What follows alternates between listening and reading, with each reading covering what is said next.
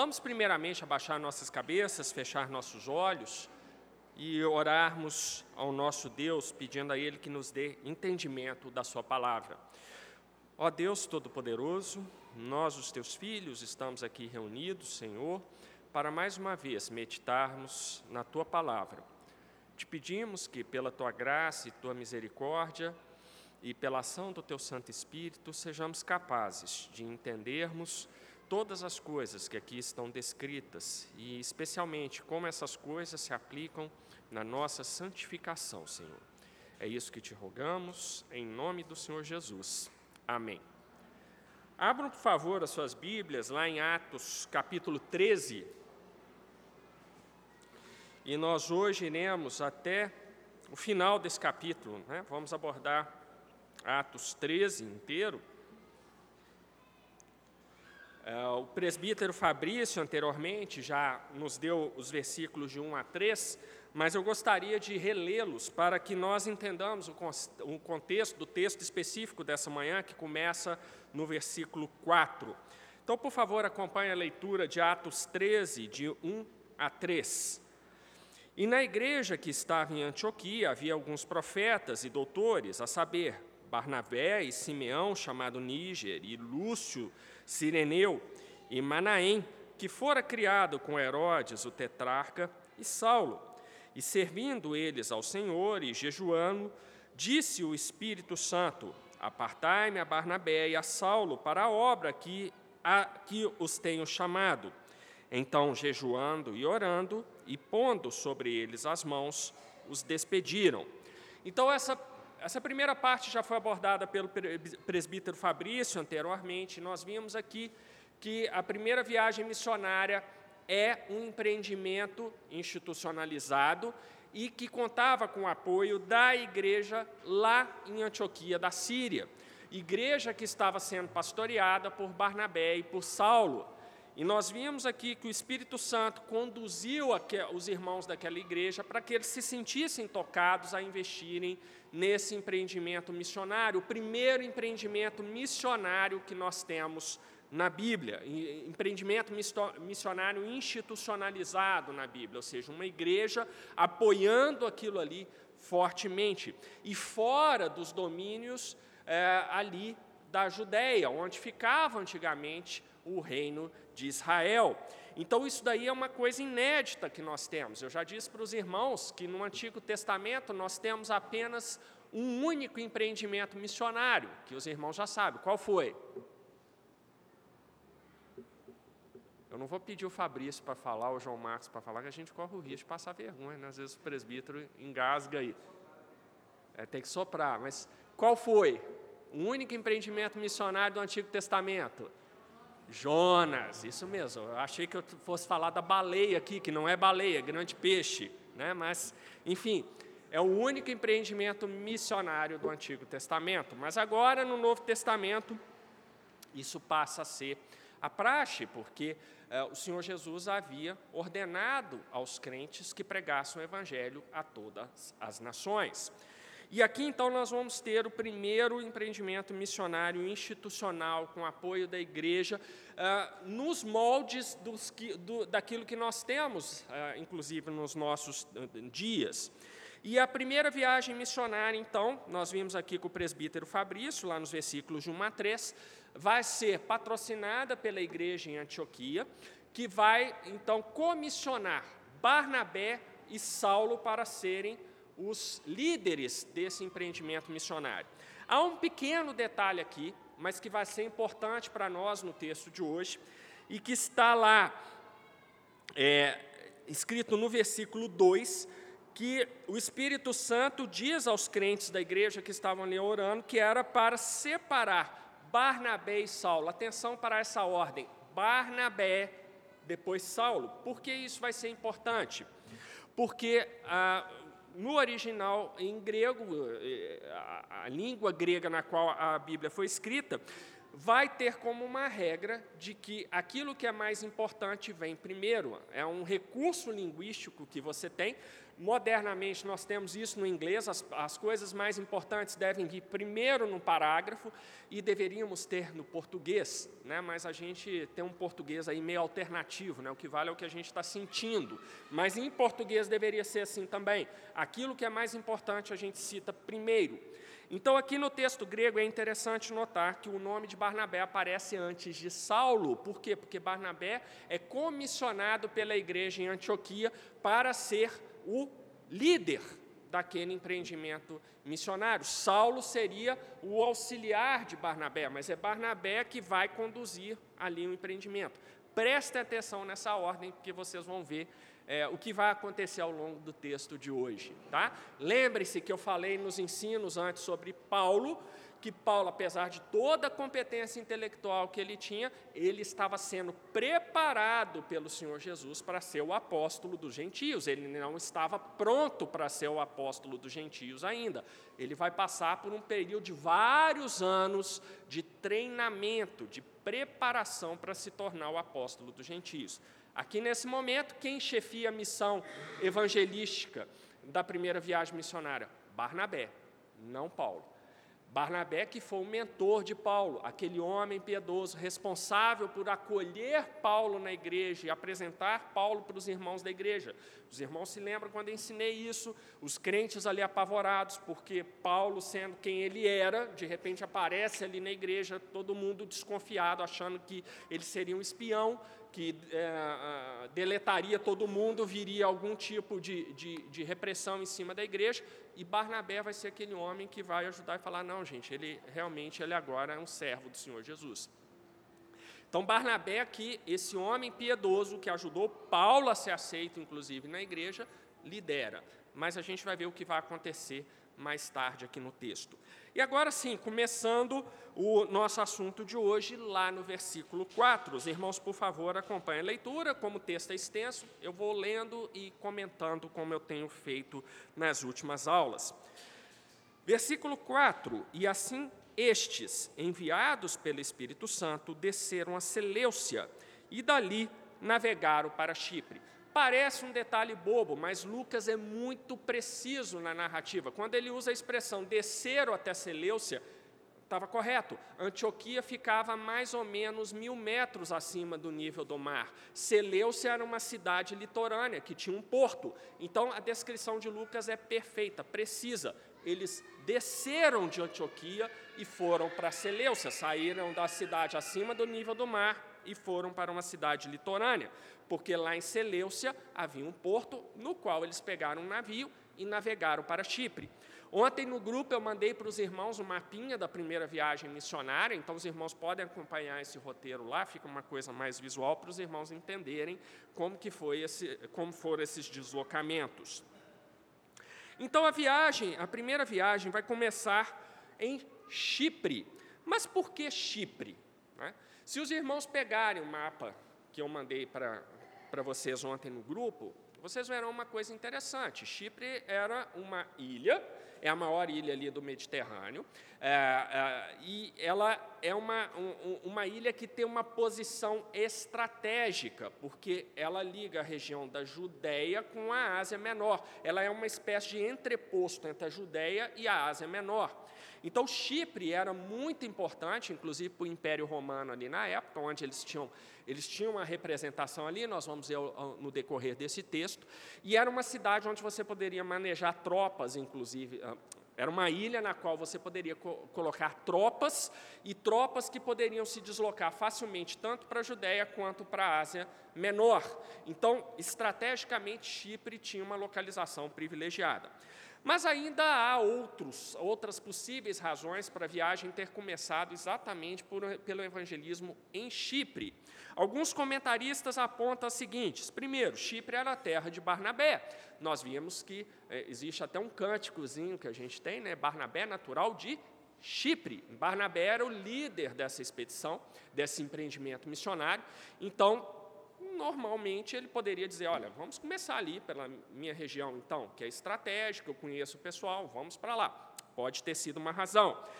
É, além disso, é, esses comentaristas apontam também uma outra possível razão, porque é, essa primeira viagem missionária ela, ela é instituída pela igreja em Antioquia, conforme nós já estudamos aqui, muitos dos irmãos em Antioquia eram cipriotas.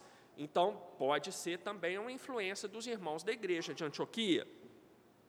E outra razão apontada também é que lá em Chipre havia muitos judeus, nós veremos aqui, e os judeus já tinham conhecimento das verdades fundamentais do Antigo Testamento, que são a base para se entender a mensagem do Evangelho. Então, são possíveis razões para que a primeira viagem começasse exatamente por Chipre. Então, nós continuando aqui, lá no, no, versículo 5, nós vemos que, e chegados a Salamina, anunciava a palavra de Deus nas sinagogas dos judeus, e tinham também a João como cooperador. Então, Salamina era uma cidade muito importante em Chipre, na costa oriental de Chipre. Eles aportam ali e já vão, como era um costume, vai ser um hábito de Paulo, do evangelismo de Paulo, eles chegavam, nos, eles chegaram ali em Salamina e foram primeiro anunciar o evangelho na sinagoga. Primeiro para os judeus, depois se prega para os gentios. Pastor Paulo Anglada, no seu comentário de Atos, dá duas razões para esse hábito de primeiro pregar para os judeus e depois para os gentios. A primeira razão é de cunho teológico os judeus foram os que receberam originalmente o evangelho de salvação. Então aqui eles estão preservando aquela ordem que o próprio Deus deu no tempo. Primeiro os judeus receberam a palavra de salvação, depois, como nós já estudamos aqui, ela foi estendida aos gentios. Então, eh, Barnabé e Paulo, nesse momento, chegam a Salamina, então vão para a sinagoga para pregarem primeiro para os judeus, depois se prega para os gentios. Então, essa é a razão teológica. Mas há uma razão prática que o pastor Paulo Anglada também apresenta. Os judeus, sendo conhecedores da lei de Deus, eles já tinham conhecimento mínimo básico para entender as verdades do Evangelho. Então, por uma questão de, de, de eu não vou dizer pragmatismo, mas uma questão de estratégia missionária, se pregava primeiro para aqueles que tinham entendimento já das verdades de Deus e depois ia para os gentios que precisavam de explicações adicionais, porque os gentios não tinham esse conhecimento que os judeus tinham. Então, o pastor Paulo Anglada apresenta essas duas possíveis razões para fundamentar também esse hábito de primeiro se pregar nas sinagogas e depois ir para os gentios. E aqui Lucas relata que, embora Barnabé fosse o líder da expedição, auxiliado por Paulo, eles levaram uma terceira pessoa que merece ser mencionada aqui. Se Lucas menciona, é porque essa pessoa era importante na missão, que é João Marcos, que era primo de Barnabé. Então, aqui, é, Lucas introduz João Marcos na narrativa para mais tarde avisar o que João Marcos fez. Ele chegou a atrapalhar bastante ali a viagem, e nós vamos ver que isso vai ter consequências é, graves. A Thaís está rindo aqui, mas exatamente, João Marcos atrapalhando a viagem missionária. Como eu disse para ele, ele não pode me contestar porque está na Bíblia. Tá? O João Marcos atrapalhou. Né? Então, é, tem um grande problema aí ele pode aproveitar que agora, pela lei brasileira, você pode trocar de nome, né? só ir ao cartório e pedir, pode mudar de nome para que você não tenha essa pecha tão negativa que está aqui no livro de Atos. Né? Versículo 6. E, havendo atravessado a ilha até Pafos, acharam certo judeu mágico, falso profeta, chamado Bar Jesus.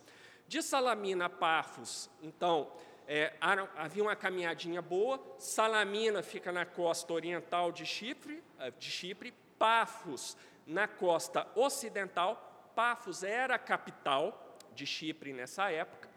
E, portanto, era em Pafos que estava a administração romana da ilha. Chipre havia sido anexado ao Império Romano ainda antes de Cristo e contava com um governo exercido por um procônsul, que a gente vai ver que vai aparecer aqui na narrativa. Esse procônsul era o governador de Chipre ali. Porque, como eu disse, Chipre era uma ilha estrategicamente localizada entre a Judéia e a Ásia Menor. Então, para o Império Romano, Chipre era importante.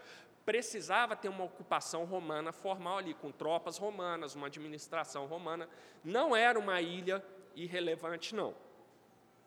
Então, é, Barnabé e Paulo saem então de Salamina, vão até Pafos, na capital, e aí vem um grande problema. Eles encontram um judeu mágico, né, que era falso profeta, chamado Bar Jesus. Bar Jesus em hebraico significa filho de Jesus. E nós vamos ver que Paulo vai usar esse termo e vai fazer um trocadilho quando ele repreende Bar Jesus mais à frente. Mas lembre-se, Bar Jesus, filho de, Bar em hebraico é filho de Jesus. Não precisa explicar, então, filho de Jesus era o nome dele. Mas Lucas registra que ele era um falso profeta. Aqui também ele é chamado de mágico. Né? Mágico é um termo que vai ser usado na Bíblia para aqueles que tinham aparentemente um poder sobrenatural. Eles eh, eventualmente faziam alguns truques de ilusionismos, então, de ilusionismo e eram chamados de mágicos. Mas o foco aqui da narrativa de Lucas é que ele era falso profeta. Ou seja, Bar Jesus era um homem que se dedicava a distorcer a palavra de Deus ali naquela região. Bom, aí no versículo 7, Lucas registra o seguinte: que Bar Jesus, o qual estava com o procônsul Sérgio Paulo, homem prudente, uh, este, chamando a si Barnabé e Saulo, procurava muito ouvir a palavra de Deus. Olha que interessante aqui. Nós temos que o governador de Chipre, o procônsul, ele era um homem interessado na palavra de Deus. Lucas não registra aqui que ele era um crente, ele era um gentio romano, o nome dele, inclusive, indica isso aqui. Sérgio Paulo é um nome tipicamente romano, e ele era uma pessoa que queria ouvir o evangelho de Deus. Provavelmente algum é, crente foi lá, ali na ilha de Chipre, já tinha começado a pregar o evangelho ali, e aquela mensagem alcançou Sérgio Paulo. Então, ele realmente queria muito ouvir o evangelho. Quando chega Barnabé e Paulo à ilha, ele chama os dois, então, para que eles explicassem para ele as verdades do evangelho. Então, veja, veja bem, era um gentio romano sedento da palavra do evangelho. Mas lá no versículo 8 a gente vê o problema, e aí a gente entende por que Lucas introduz Bar Jesus na narrativa, porque é, Bar Jesus vai ter um papel muito ruim aí junto a Sérgio Paulo. De, nós vemos lá no versículo 8: Mas resistia-lhes Elimas, o encantador, porque assim se interpreta o seu nome, procurando apartar da fé o procônsul. Então, Bar Jesus também era chamado de Elimas. Né? Em grego, Elimas pode significar uma série de coisas, inclusive sábio, aquele que detém conhecimentos ocultos, aquela coisa toda. Mas aqui na narrativa, é, Lucas registra porque é, o chama de encantador, porque assim se registra o seu nome, ou seja, um encantador, um enganador, alguém que leva as pessoas para o caminho errado. Então, Bar Jesus era conhecido pelo apelido de Elimas por causa disso. E nós vemos aqui que Bar Jesus, ao, ao invés de incentivar Sérgio Paulo a ouvir a, a palavra, ele atrapalhava, ele não queria deixar que Barnabé e Saulo pregassem a mensagem para o procônsul. Então ele estava sendo um agente demoníaco aqui na pregação do evangelho ali naquela para aquele homem. Mas no versículo 9, e atenção agora, gente, olha como Lucas é um escritor extremamente habilidoso. Lucas tem que ser lido também nas entrelinhas. O que, que eu falei para vocês? Lá no versículo 2, nós vemos que o Espírito Santo comissiona Barnabé e Saulo. Barnabé era o líder da primeira viagem missionária, Saulo, seu ajudante próximo.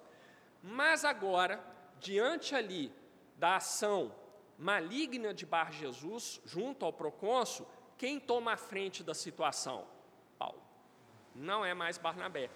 Aqui nós temos a grande transformação de Paulo. Paulo, aqui nesse versículo, começa a ser o apóstolo Paulo, de fato, que nós conhecemos e sobre o qual nós falamos e todos os domingos nós estudamos aqui a carta dele aos Efésios. Então, aqui nesse momento, Lucas registra a, a, aquela situação em que Paulo deixa de ser aquele auxiliar de Barnabé para se tornar verdadeiramente o apóstolo dos gentios. Então agora Paulo vai ter a frente na narrativa de Atos.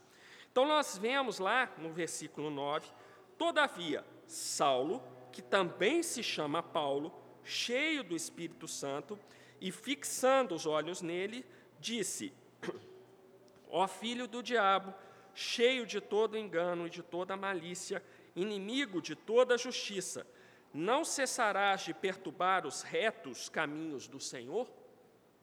Então, Paulo toma a frente e vai repreender Bar Jesus aqui duramente, dizendo: O que, que você está fazendo? Você, ao invés de fazer aquilo que agrada a Deus, você está sendo um obstáculo para a pregação do Evangelho, conforme o mandamento do, do Senhor Jesus. E aí, no versículo 9, tem um esclarecimento né, ah, na, na, última lição do presbítero Fabrício, alguém perguntou sobre Saulo e Paulo, né? Que, que é isso? Muita gente ainda acredita que Deus mudou o nome de Saulo para Paulo, como fez de Abrão para Abraão, mas não é isso que aconteceu. Eu já tinha explicado isso anteriormente em Atos. Nós vemos que lá no versículo 9, Lucas registra que Saulo, que também se chama Paulo, então ele tinha os dois nomes, como era comum naquela época. Saulo era o nome judaico dele e Paulo o nome romanizado, que ele usava naquele mundo ali de língua latina também, além do grego se falava o latim ali, e é um mundo que estava sob o domínio do Império Romano. Então Paulo tinha esse hábito. Nada muito diferente do que nós temos hoje. É, talvez os irmãos não saibam, mas há uma congregação aqui, uma igreja, na verdade, de crentes chineses. E nessa igreja é comum você ver os, os irmãos lá chamando José, Antônio, é, coisas do tipo assim. Mas o chinês se chama José? Se chama Antônio? Não, é aquela, aqueles nomes lá, aquela coisa toda. Mas eles adotam um nome abrasileirado, exatamente por causa disso. A gente não consegue falar o nome deles direito. Né? Mas, então, eles têm esse nome é, é, abrasileirado para poder interagir e tudo. Então, está lá um chinês típico, falante de mandarim, o nome dele é José. Né? Então, pronto. Era mais ou menos isso que acontecia na época é, de Paulo. Então, Paulo tinha um nome judaico e o nome dele para uso ali no mundo romano, no mundo multicultural da época. Então, Deus não mudou o nome de Paulo. Tá? Ele tinha os dois nomes também. E a partir de agora, eh, Lucas passa a tratá-lo como Paulo. Bom, lá no versículo 11, Paulo continua a sua repreensão a Bar Jesus, dizendo: Eis aí, pois agora contra ti a mão do Senhor, e ficarás cego, sem ver o sol por algum tempo. E, no mesmo instante, a escuridão e as trevas caíram sobre ele, e, andando à roda, buscava quem o guiasse pela mão. É interessante notar isso aqui, como Lucas descreve as coisas, e a gente, agora com conhecimento de tudo isso, né? Uh, Lembre-se da conversão de Paulo. Ali na conversão de Paulo, é o Senhor Jesus que cega Paulo, e ele, arrogantemente indo perseguir a igreja, ele tem que ser escoltado pelos soldados que iam com ele, até Damasco, porque ele não enxergava mais nada. E ali em Damasco ele passou três dias em silêncio, sem comer nem beber, sem enxergar nada, ou seja, ele tomando conhecimento das trevas espirituais nas quais ele estava mergulhado. Mas depois, pela ação do Senhor Jesus, as escamas caíram dos seus olhos e ele voltou a enxergar. Então, o Senhor Jesus havia cegado Paulo e, por meio disso, mostrado a ele as trevas espirituais em que ele estava. Agora é Paulo que usa a palavra é, de poder dada pelo Senhor Jesus e faz com que Elimas, ou Bar Jesus, fique cego, completamente cego. E agora é Elimas que não consegue achar mais o seu caminho, está ali sem enxergar nada. Lucas não registra o que aconteceu com Bar Jesus depois. Talvez fazendo essa comparação com Paulo, a gente tem uma situação em que mais tarde Bar Jesus, reconhecendo que ele estava em trevas espirituais, tenha efetivamente se convertido e aí voltado a enxergar. Mas nós não sabemos, mas é interessante. Aí eu esqueci de comentar, né, lá no, cap... no versículo 10, olha como Paulo se dirige a Bar Jesus. Ó filho do diabo, Bar Jesus, como eu disse, significava filho de Jesus. Mas Paulo vai e dá o nome correto para ele, porque naquele momento, com aquela atitude, ele não estava sendo filho de Jesus, estava sendo filho do diabo. E aí, como resultado dessa admoestação duríssima de Paulo sobre Bar Jesus, nós vemos lá no versículo 12. Então, o procônsul, vendo o que havia acontecido, creu, maravilhado da doutrina do Senhor Jesus. Ou seja, aquilo ali com Bar Jesus acabou servindo para a edificação do procônsul. E agora sim, Lucas registra que ele se converteu. Está aqui, ele creu, maravilhado na palavra do Senhor Jesus. Então, meus irmãos, o Evangelho alcança aquele alto, aquele detentor de alto cargo na hierarquia romana. O governador de Chipre agora se tornara um crente no Senhor Jesus pela ação da missionária de Barnabé e de Paulo ali. E por Paulo ter tido a coragem de confrontar esse falso profeta Bar Jesus. Mas esse foi, o, a, foi a primeira parada da viagem, o evangelismo em Chipre, mas não ia ficar ali. Depois de todos esses eventos, então Barnabé e Paulo seguem adiante. Lá no versículo 13 nós temos: E partindo de Pafos, Paulo e os que estavam com ele chegaram a Perge, da Panfilha. Mas João, apartando-se deles, voltou para Jerusalém. Então aí, João, atrapalhando a viagem missionária, não sabemos o que aconteceu aqui na Bíblia, tá? E não adianta perguntar para ele que ele não vai contar para a gente. Mas a Bíblia, gente, brincadeiras à parte, ela não registra. Há, muitos, há muitas teorias a respeito qual foi o problema com João Marcos ali. Mas foi um problema muito sério. Tão sério que nós veremos mais adiante que na segunda viagem missionária, Barnabé quer levar João Marcos de novo com ele, era primo dele, quer levar de novo, mas Paulo não aceita de jeito nenhum. E aí Barnabé e Paulo se separam, cada um vai para um canto. Né? Então, foi algum problema muito sério provocado por João Marcos. Há algumas teorias aí tá, sobre isso. A imaturidade de João Marcos, alguns comentaristas acreditam que ele era novo demais e que aí não estava preparado para todos os desafios de uma, de uma viagem missionária. Alguns acreditam que João Marcos talvez tenha se ressentido por Paulo tomar a frente da viagem, ao invés de Barnabé, que era primo dele. E outros vão dizer o seguinte: olha, eles iam ali para a região de Antioquia, não Antioquia da Síria, onde estava a igreja, mas Antioquia da Psídia. E era uma região, ali, ali era, é onde hoje é a Turquia, mas na época aquela região ali tinha muitos salteadores. Paulo vai comentar um pouco sobre isso, do, dos apertos que ele passou na carta dele, se eu não me engano, aos Gálatas, porque era na região ali, Galácia, Frígia, Panfilha, era tudo ali mais ou menos perto. Então, alguns comentaristas diz, dizem que talvez João Marcos tenha ficado com medo de seguir viagem para uma área meio perigosa. A verdade é que isso é especulação, nós não sabemos. O que nós sabemos é que houve um problema muito sério aqui com João Marcos, a ponto que Paulo se ressentiu com ele, não o aceitando de volta na segunda viagem missionária. Lá no versículo 14, e eles, saindo de Perge, chegaram a Antioquia da Psídia, e, entrando na sinagoga num dia de sábado, assentaram-se. E, depois da lição da lei e dos profetas, lhes mandaram dizer os principais da sinagoga: Homens e irmãos, se tendes alguma palavra de consolação para o povo, falai. Essa era uma tradição das sinagogas. Primeiro se, se uh, ouvia a palavra de Deus ali na sinagoga, depois, terminada essa parte que era principal, os líderes da sinagoga, vendo que havia visitantes ali, eles facultavam a palavra a esses visitantes. Uma coisa interessante, né? o visitante podia falar depois da celebração principal. Então, é isso que acontece aqui. Então, Paulo e Barnabé ali têm a palavra facultada a eles. E quem vai tomar a frente? Não é mais Barnabé, novamente é Paulo. E aí nós temos uma parte muito importante aqui, que é o discurso, o sermão, melhor dizendo, de Paulo. Ontem eu mandei para os irmãos no grupo que esse sermão é dividido em três partes. A primeira, que a gente chama de filhos da promessa, a segunda, o cumprimento da promessa e a terceira, a aplicação da promessa. É um sermão profundamente evangelístico. Cada parte começa num vocativo de Paulo, quando ele fala: irmãos judeus, irmãos e, e, homens judeus, esses vocativos que nós veremos aqui, toda vez que ele vem com esse vocativo, é mais uma parte do sermão diferente começando. Isso é interessante em termos de estrutura do sermão de Paulo.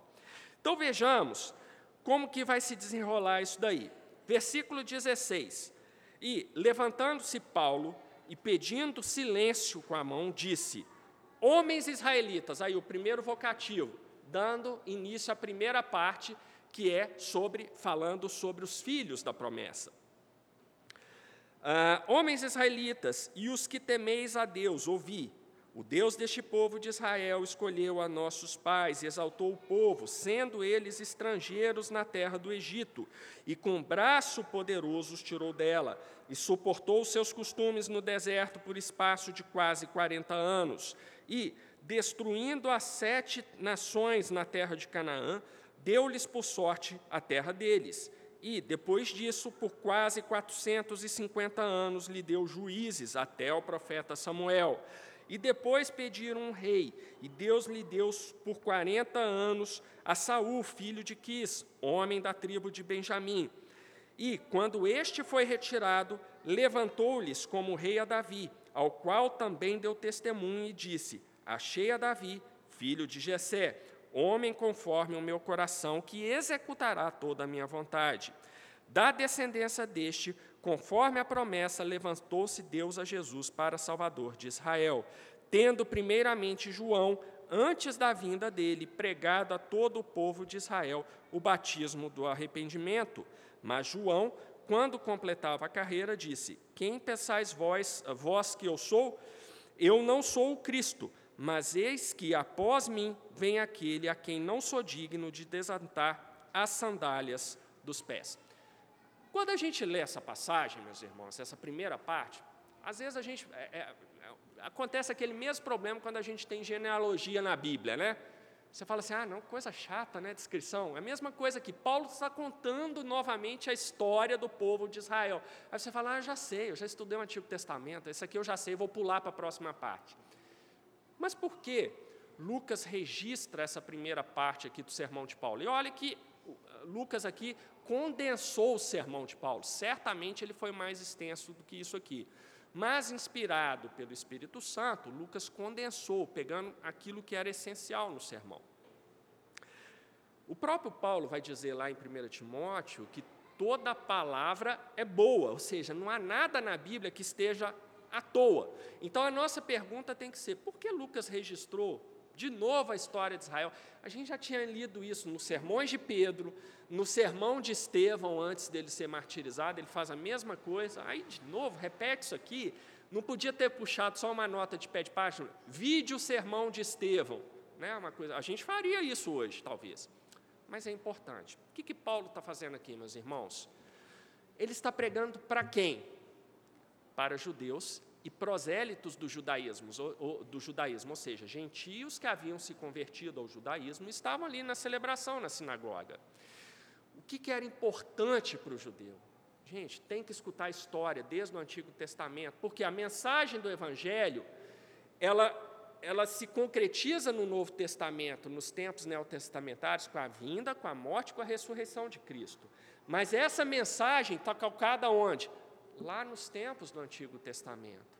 E era fundamental para o judeu entender isso, como é fundamental que nós entendamos isso. Esse é um dos grandes problemas do protestantismo hoje, porque a maioria das igrejas protestantes, elas não têm essa visão de unidade do Antigo e do Novo Testamento. Elas quebram, ah, o Antigo Testamento já foi, era a época da lei, o Novo Testamento é a época da graça, então elas quebram a continuidade do Antigo com o Novo.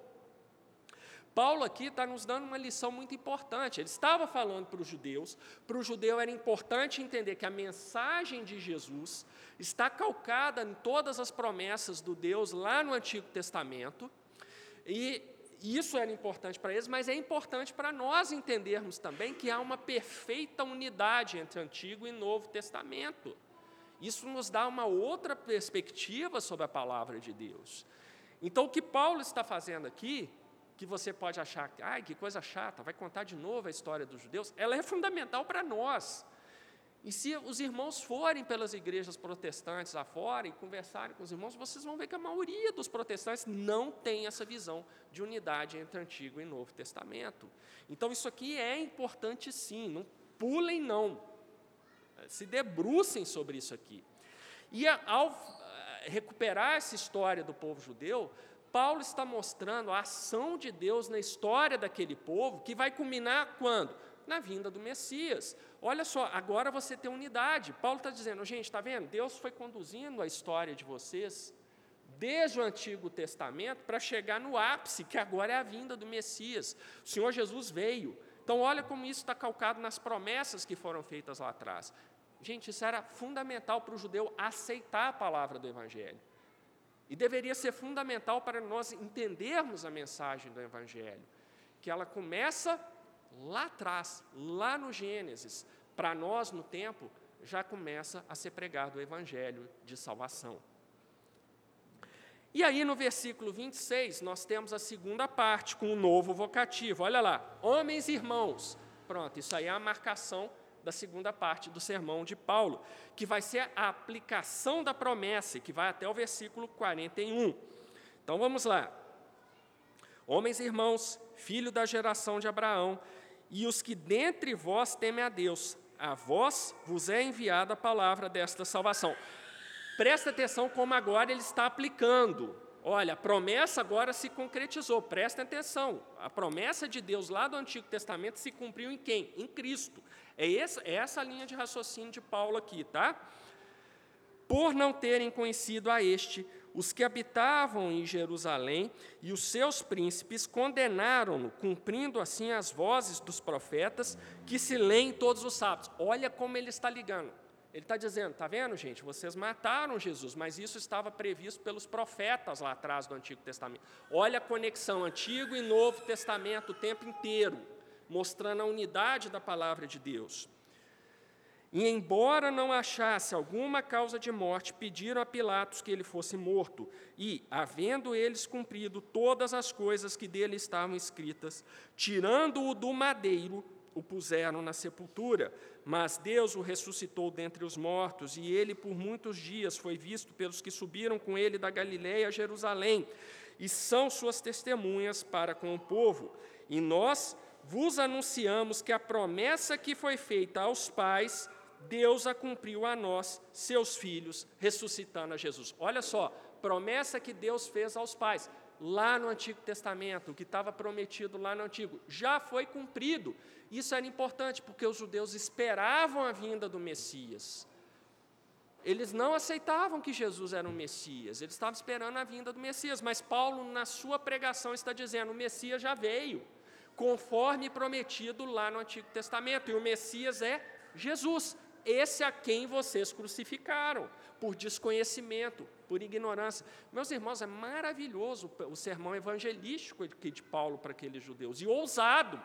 Paulo está dentro de uma sinagoga, falando para os líderes ali dos judeus que vocês mataram o Messias. Aquele que foi prometido no Novo Testamento, vocês rejeitaram. E vocês estão aqui falando da, da, da, palavra de Deus, mas olha o que vocês fizeram. Gente, isso é um ato de muita coragem de Paulo. Muita coragem. E um sermão muito bonito quando você para para estudar e ver o que, que ele está dizendo. Bom, continuando aí. Como também está escrito no Salmo 2: Meu filho és tu, hoje te gerei, e o que ressuscitaria dentre os mortos para nunca mais tornar corrupção, disse-o assim: As santas e fiéis bênçãos de Davi eh, vos darei. Olha Paulo citando o Antigo Testamento, o salmo messiânico, mostrando, olha, e, e ele vai completar o raciocínio. Esse salmo não estava falando sobre Davi, era sobre Cristo. Esse que veio, que foi ressuscitado e que todo mundo viu. Por isso que ele coloca assim: ele ressuscitou e apareceu a muitos. Isso para o judeu era importante, havia prova testemunhal da ressurreição. Ah, deixa eu ler o 34. E o que ressuscitaria dentre os mortos para nunca mais tornar corrupção? dize-o assim: As santas e fiéis bênçãos de Davi vos darei.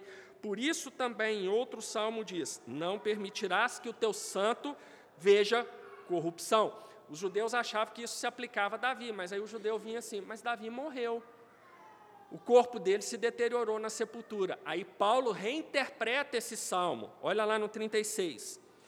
Porque, na verdade, tendo Davi no seu, no seu tempo servido conforme a vontade de Deus, dormiu, ou seja, morreu. Foi posto junto de seus pais e viu a corrupção. Mas aquele a quem Deus ressuscitou, nenhuma corrupção viu. Seja-vos, pois, notório, homens e irmãos, que por este se vos anuncia a remissão dos pecados.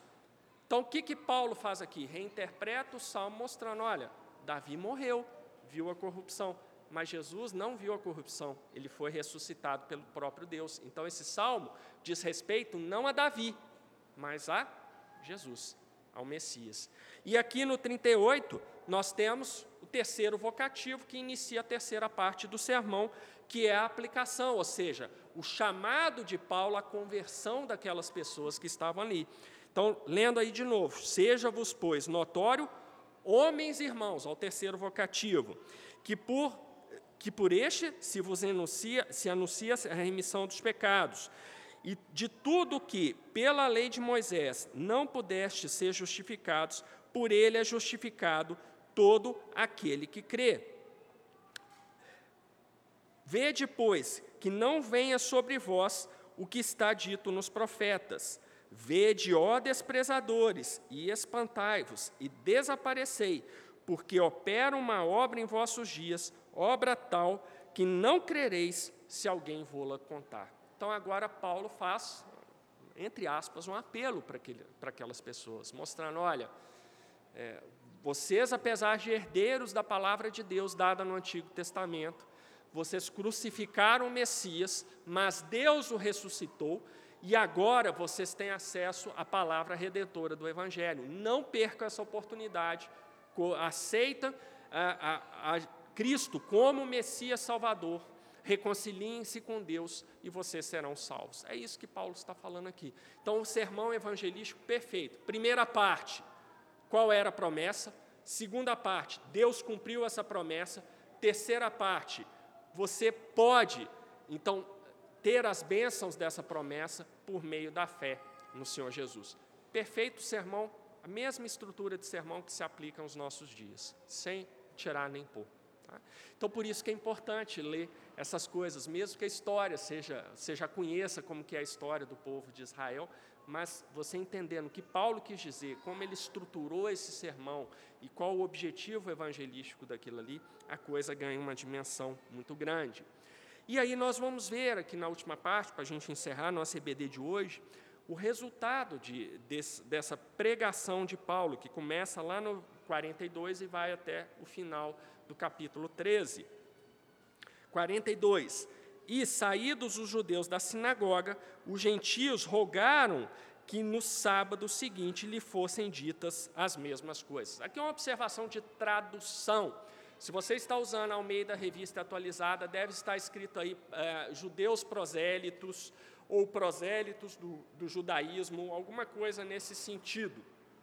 Na minha versão, que é a Almeida Corrigida Fiel, está escrito gentios.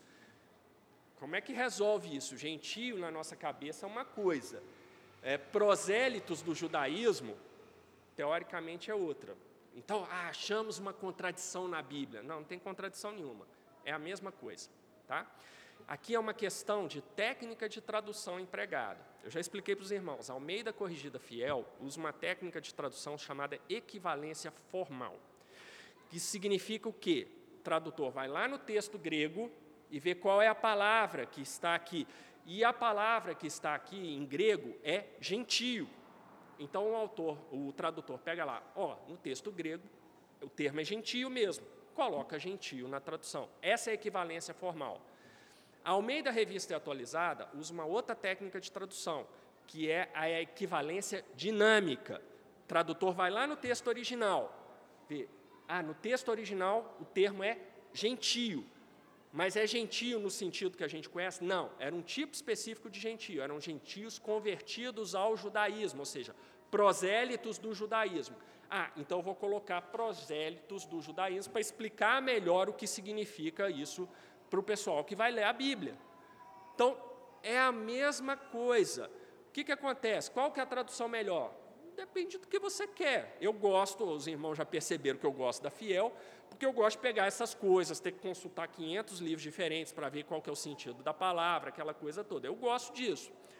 Ah, quer dizer que a Almeida Revista Atualizada é ruim? Não, não é ruim, não tem contradição, não, ah, uma coisa não anula a outra. Mas ali na, na, na, revista atualizada você tem a explicação do que significa esse termo aqui no grego, que é o quê? Prosélitos do judaísmo. Na Fiel você vai ter o termo original, gentios. Mas quando a gente lê e a gente pesquisa, vê assim, olha, mas não são todos os gentios, mas os gentios já convertidos ao judaísmo. Tá? Então, eram é, esse grupo que estava lá na sinagoga, judeus de nascença e judeus convertidos ao judaísmo, que a revista atualizada chama de prosélitos do judaísmo. Então, nós vemos que esses dois grupos vão até Paulo e a Barnabé e pedem para eles voltarem no sábado seguinte, ou seja, no culto seguinte que eles teriam, para continuarem pregando o Evangelho. Meus irmãos, olha que bênção, abriu-se uma outra porta para eles. Né? A sinagoga estava aberta para Paulo e Barnabé pregarem mais uma vez a palavra de Deus ali, a pedido dos frequentadores da sinagoga. 43 e despedir da sinagoga, muitos dos judeus e dos prosélitos religiosos seguiram Paulo e Barnabé, os quais, falando-lhes, os exortavam que permanecessem na graça de Deus. Olha outra porta se abrindo. Acabou a celebração na sinagoga, Paulo e Barnabé indo embora, e vários judeus e prosélitos do judaísmo atrás deles, e Paulo e Barnabé tendo a oportunidade de pregar a palavra para eles mais uma vez, exortando-os a permanecerem firmes na fé e tudo mais.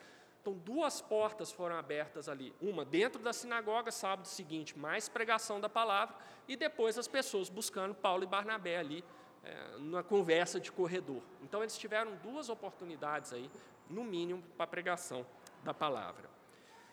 Que maravilha, né? Lucas poderia ter terminado assim: olha que bênção, né? tudo foi bem, apesar de Bar Jesus ali ter começado a atrapalhar, mas o problema foi resolvido. Aí fecha a cena e acabou, todos foram felizes para sempre. Não, nós vivemos num mundo contaminado pelo pecado.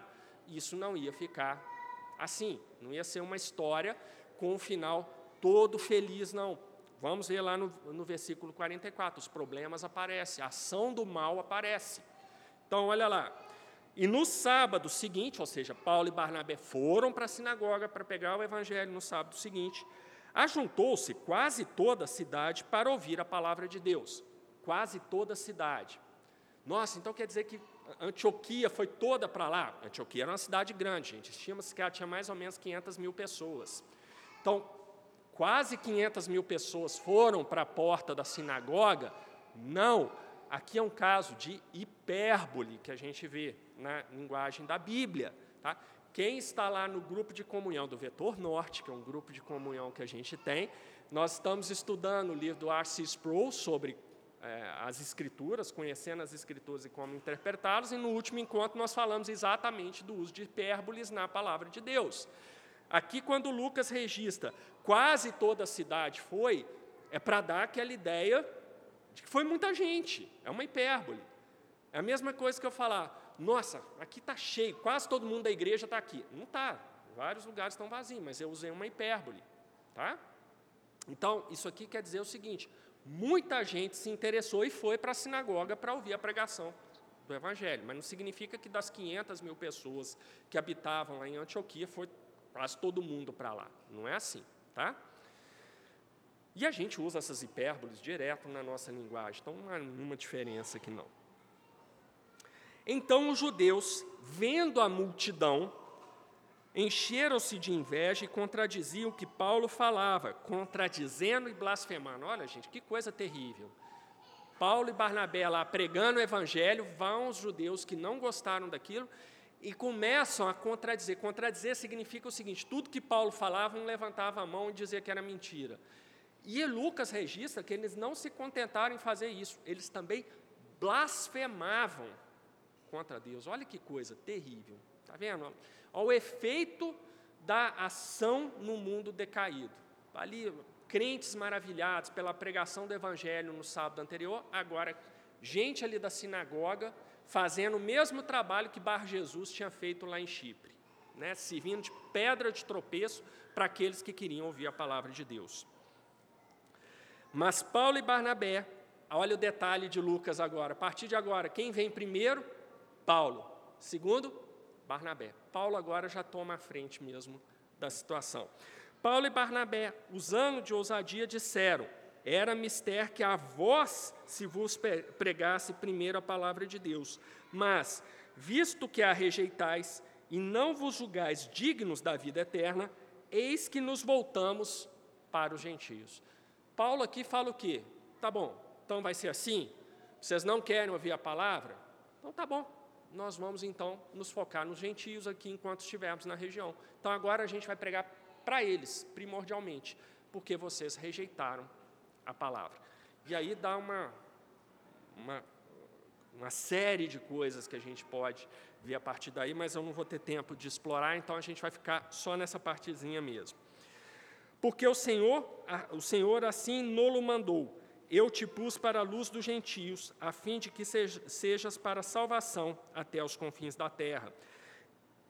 Bom, então houve revolta ali dos judeus, aí acabou aquele espírito missionário, aquele espírito evangelístico? Não. Olha o que Lucas é, registra aí para nós lá no 48. E os gentios, ouvindo isto, alegraram-se e glorificaram a palavra do Senhor e creram todos quanto estavam ordenados para a vida eterna, ou seja, creram, creram todos aqueles que eram eleitos de Deus ali no meio dos gentios.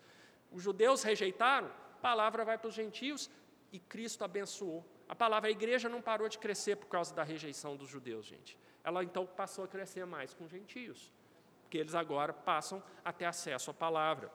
E a palavra do Senhor se divulgava por toda aquela província.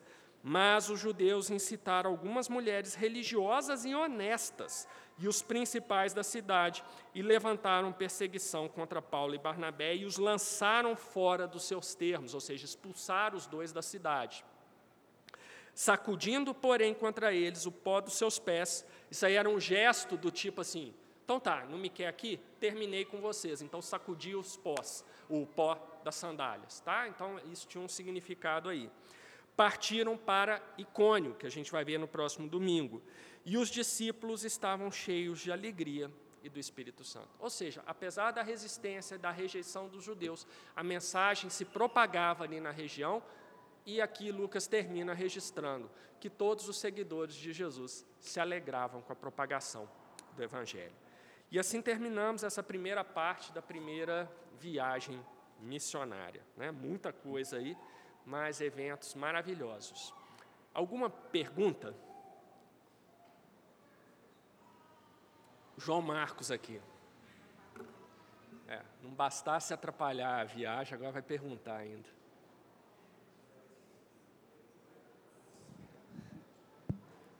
Como eu fui citado, tem direito de resposta, né? Brincadeira. você tem que se justificar para todo mundo aqui, é. né? O que, que você fez?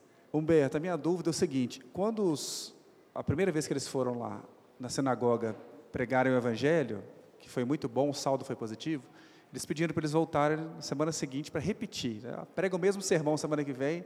Eu fiquei pensando se será que eles prepararam, fizeram tipo uma casinha para eles, ó, vou chamar os judeus aqui mais cri-cri para arrumar confusão com eles, ou de fato eles queriam expandir aquele recebimento do evangelho para mais pessoas, assim. Qual é a sua visão sobre o estudo do tá. texto? Sua pergunta é muito interessante, porque nessa época a gente não tinha ainda cancelamento de pessoas por emitir opiniões que vão contra aquilo que você gostaria de ouvir. Então, era um hábito entre essas pessoas um pouco mais é, acostumadas com a lide diária, de conversa, de debate, você é, pedir para quem veio com uma ideia nova explicar melhor no dia seguinte, sema, aqui no caso é para explicar melhor depois da celebração lá na sinagoga, então tinha que ser no sábado seguinte. Então, eu acredito, João, que o fato de Lucas não ter registrado nenhuma intenção maldosa nesse pedido, eu acredito que sim, eles estavam interessados em ouvir assim: ó, peraí, você falou um negócio que a gente não tinha pensado. Volta sábado que vem para explicar melhor para a gente isso aí. Eu acho que foi mais por aí. Não acho que eles tenham. Eu, eu, eu não vejo assim, por que, que eles chamariam de novo no sábado e fariam um grupinho ali para desestabilizar? Lucas não registra isso. Poderia ter feito, seria até uma estratégia assim maligna, mas talvez eficaz. Mas como Lucas não registrou isso, eu não acho não. Eu, eu, realmente acredito que teve impacto ali neles. Eles quiseram ouvir mais da, da palavra do Evangelho ali. Mais alguma pergunta? Joelma e depois o Zé.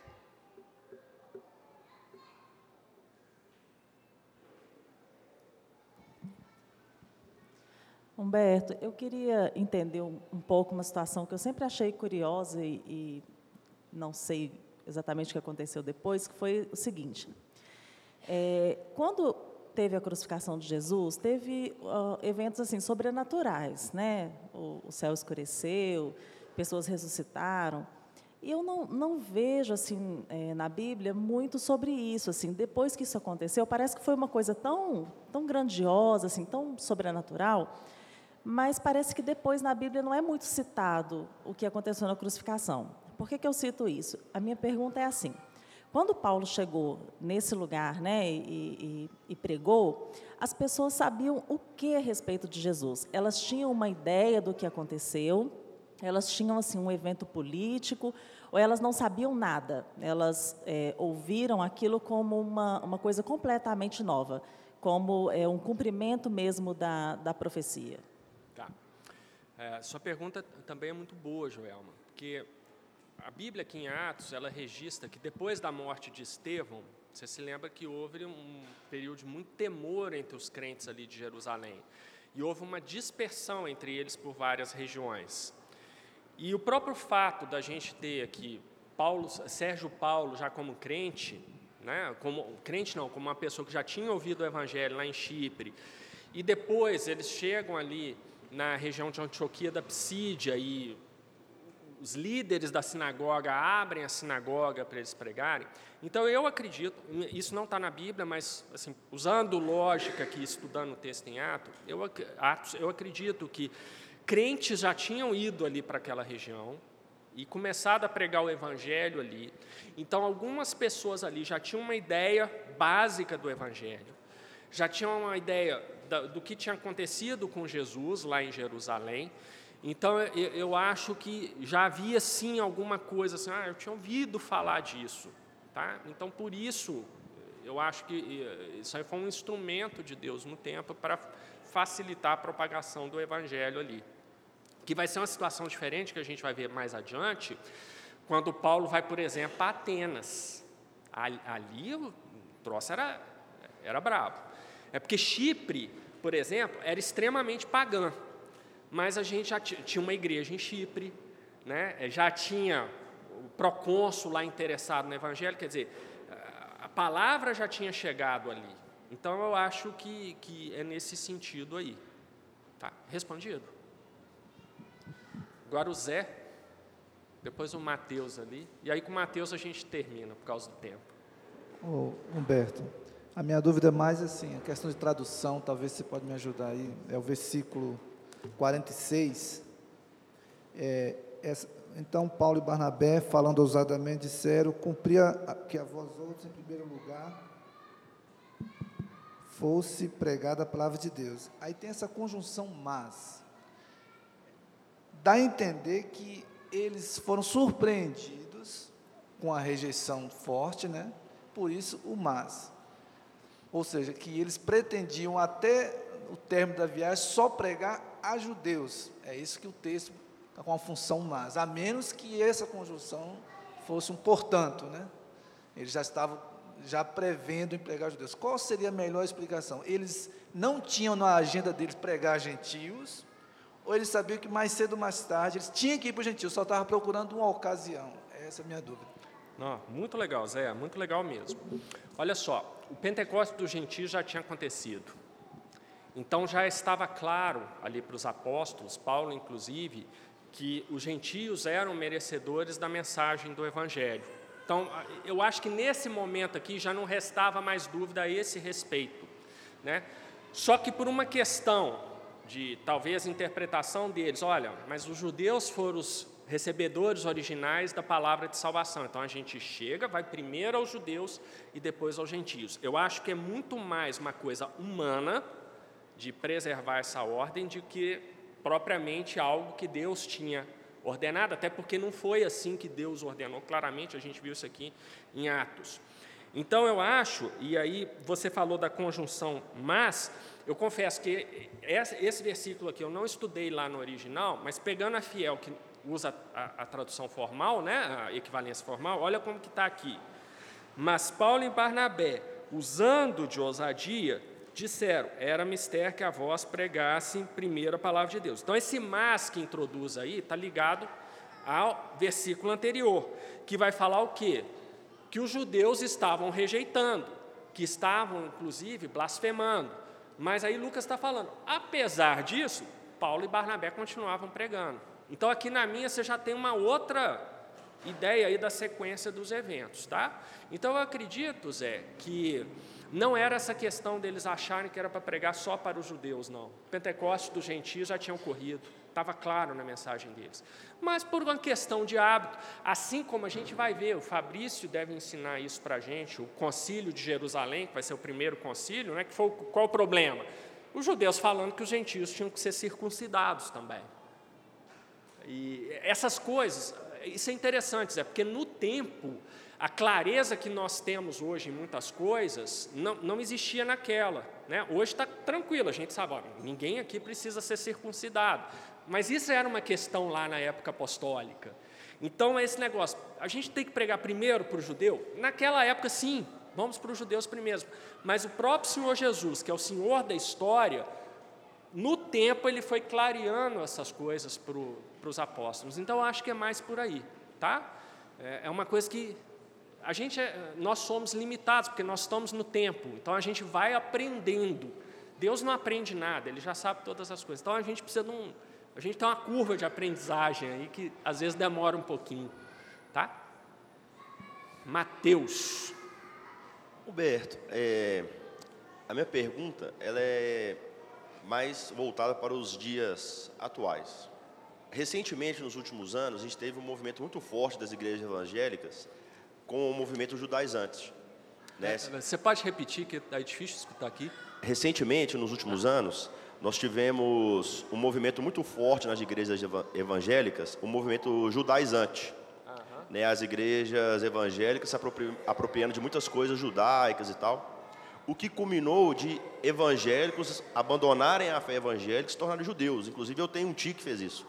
É, criado como evangélico, é, ativo na igreja, e ele abdicou de, todas, de tudo, e hoje ele é judeu. Família toda judeu. São judeus.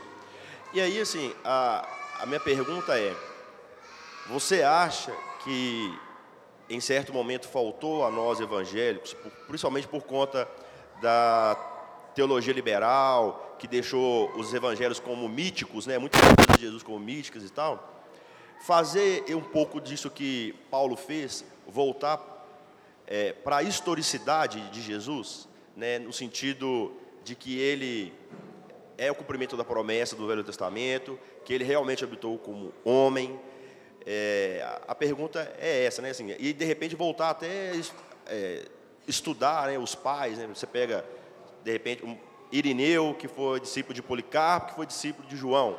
Né? Pegar esses manuscritos para mostrar que, de fato, né, Jesus habitou como homem. É, porque, assim, eu tenho visto que, às vezes, dentro das igrejas, tem se tornado realmente o evangelho um mito. Né? Jesus andou sobre a água? Olha, mas veja bem, na é verdade, aquilo é que você pode. Não, de fato ele andou sobre a água, né? de fato ele existiu, de fato ele habitou entre nós e tal.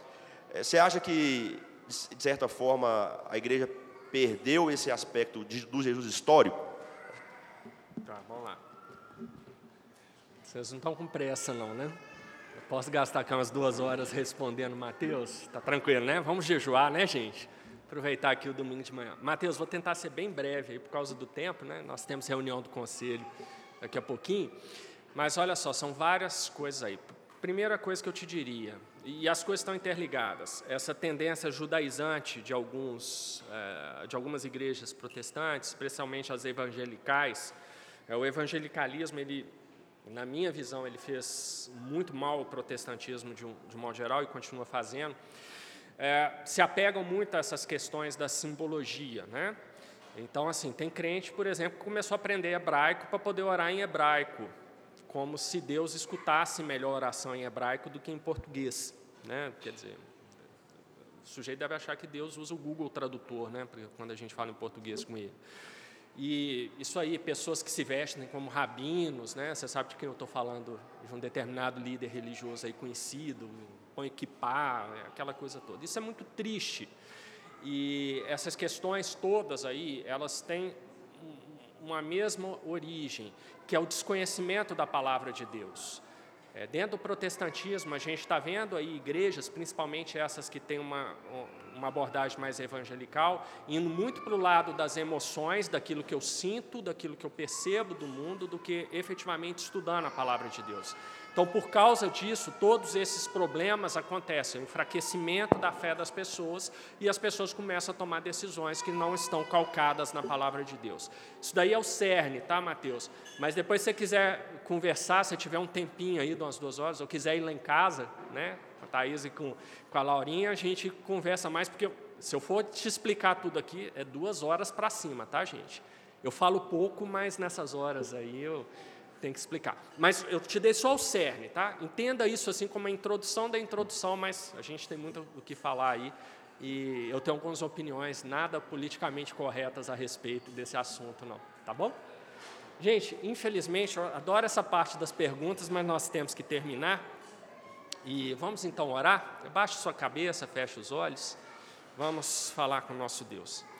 Ó Deus, muito obrigado por esse momento que tivemos de meditação, estudo da tua palavra. Que nós possamos, Senhor, entendermos a importância do teu evangelho para essas almas perdidas, Senhor. Esses teus eleitos que precisam, pela nossa instrumentalidade, ouvir a tua palavra, voltar-se para ti e se converterem dos seus maus caminhos. Ó Deus, ajuda-nos a ter sabedoria para cumprirmos essa ordem do Senhor Jesus. É isso que te pedimos, em nome dele. Amém.